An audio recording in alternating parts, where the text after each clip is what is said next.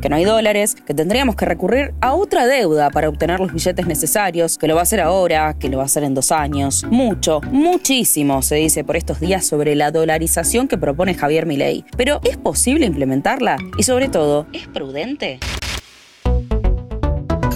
Un café y la cuenta con Agustina Girón.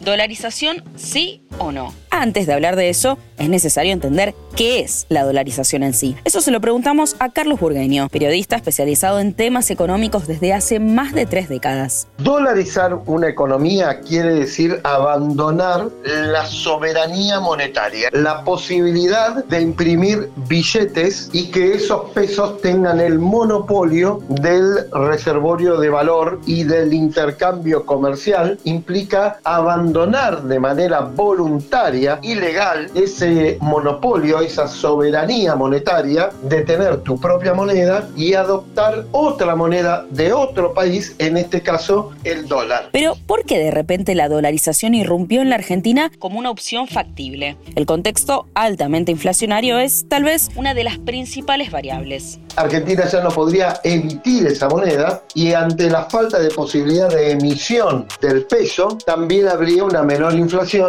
porque en la Argentina se emite fundamentalmente para cubrir un déficit fiscal.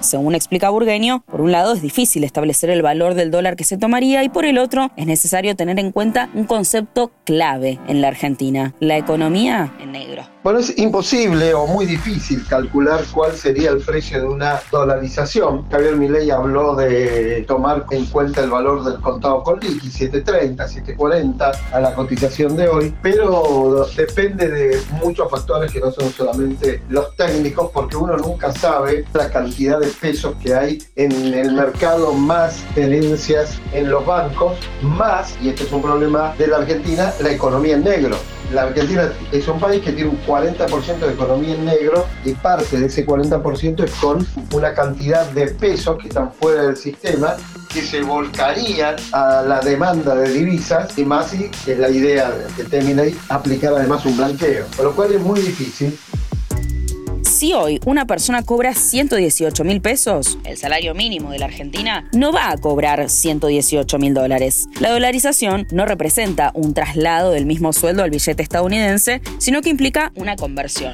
Es decir que, a valor de 730 pesos, el salario mínimo en una Argentina dolarizada sería de poco más de 161 dólares, aunque eso por supuesto depende del tipo de cambio que se termine tomando como referencia. Por ejemplo, según el cálculo de la actual presidenta del Banco Nación, Silvina Batakis, el salario mínimo sería de 24 dólares. Muchos se preguntan qué pasó en otros países donde se implementó la dolarización como Ecuador o Panamá. Según Burgueño, ahí tampoco todo es color de rosa porque si bien bajó la inflación, es necesario tener en cuenta los contextos locales y específicos de cada lugar. Fue un disciplinador, estos países tenían procesos hiperinflacionarios o inflacionarios y se solucionó con una dolarización, pero hay también un costado que hay que tener en cuenta que se trata en el caso de Panamá y Ecuador de dos estados muy vinculados a la órbita del dólar, uno por una cuestión vinculada al propio esquema económico de Panamá, una plaza dedicada básicamente a los servicios financieros y al servicio turístico, los cuales se transaccionan en dólares. En el caso de Ecuador fue más rígido el esquema, pero Ecuador tiene como principal fuente de riqueza la exportación petrolera, el petróleo se vende en dólares, con lo cual también hay una cierta naturalidad. En los dos